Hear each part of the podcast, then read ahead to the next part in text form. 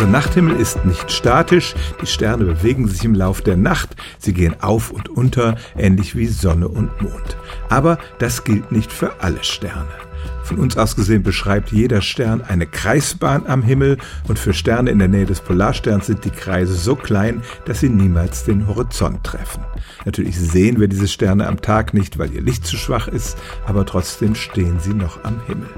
Wie groß dieser Kreis der sogenannten zirkumpolaren Sterne ist, hängt vom Standort ab. Stellen Sie sich vor, Sie stehen am Nordpol, dann steht man sozusagen am Austrittspunkt der Erdachse, die steil nach oben zeigt und der nördliche Sternhimmel dreht sich um einen herum. Der gesamte Himmel ist immer sichtbar.